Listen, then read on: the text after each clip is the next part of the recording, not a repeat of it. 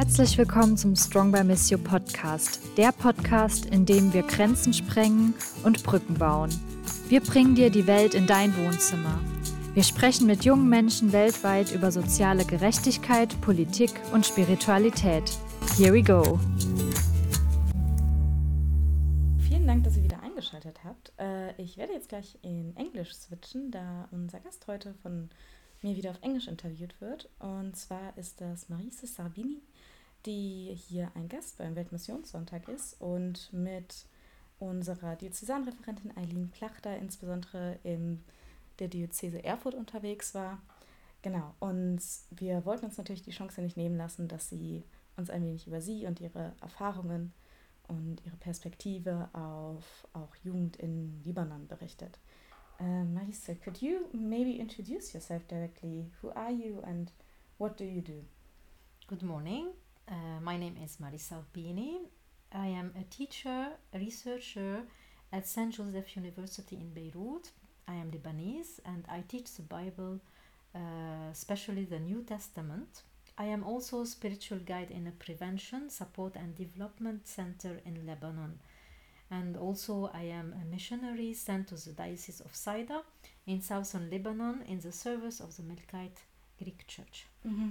I was invited to Germany by Missio to talk about our situation to Lebanon, in Lebanon, sorry, especially about Christians, about young people living there, and how we can be salt of the earth in such a difficult country. Mm-hmm.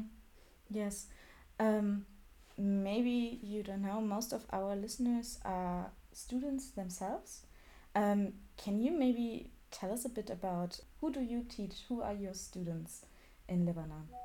Yes, maybe I can begin just to say uh, one thing about young people in, Lem- in Mhm. Lebanon in general, and then I will say uh, what I teach Yes. and uh, how can I support the young people in Mhm. Lebanon.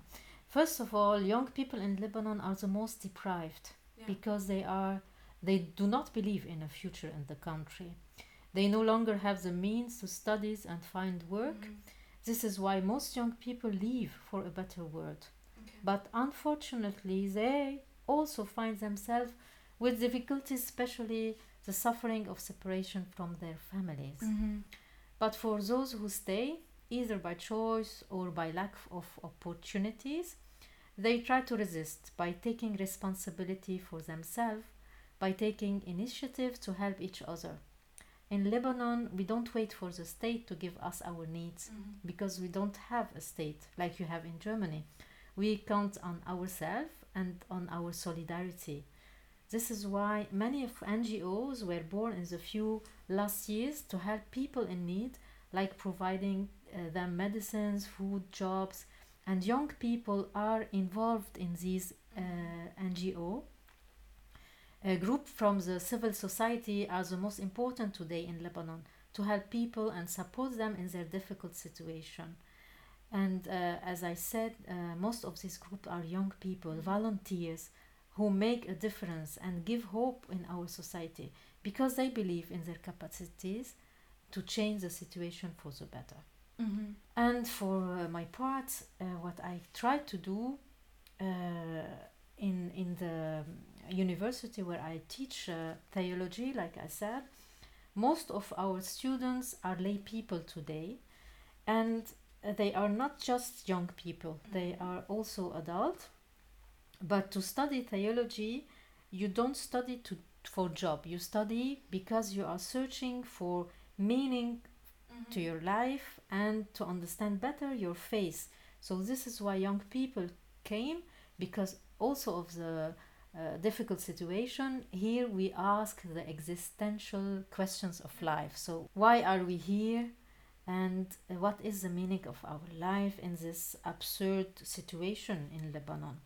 So uh, what I can do with uh, these young people just uh, reading the Bible and repeating the experience of the disciples because they were living in time of persecution and uh, in these times also churches were were born. Yeah. Can I maybe ask you, do you think there's a connection between the difficult time for your students and their search for a reason for the deeper meaning in your studies? Of course, because they are searching Mhm. in these uh, difficult times about, uh, like I said, the meaning of their uh, uh, life and how can they do their life better wh- wherever they are. So, and in Lebanon, if you want to destroy a country, you begin to destroy its education.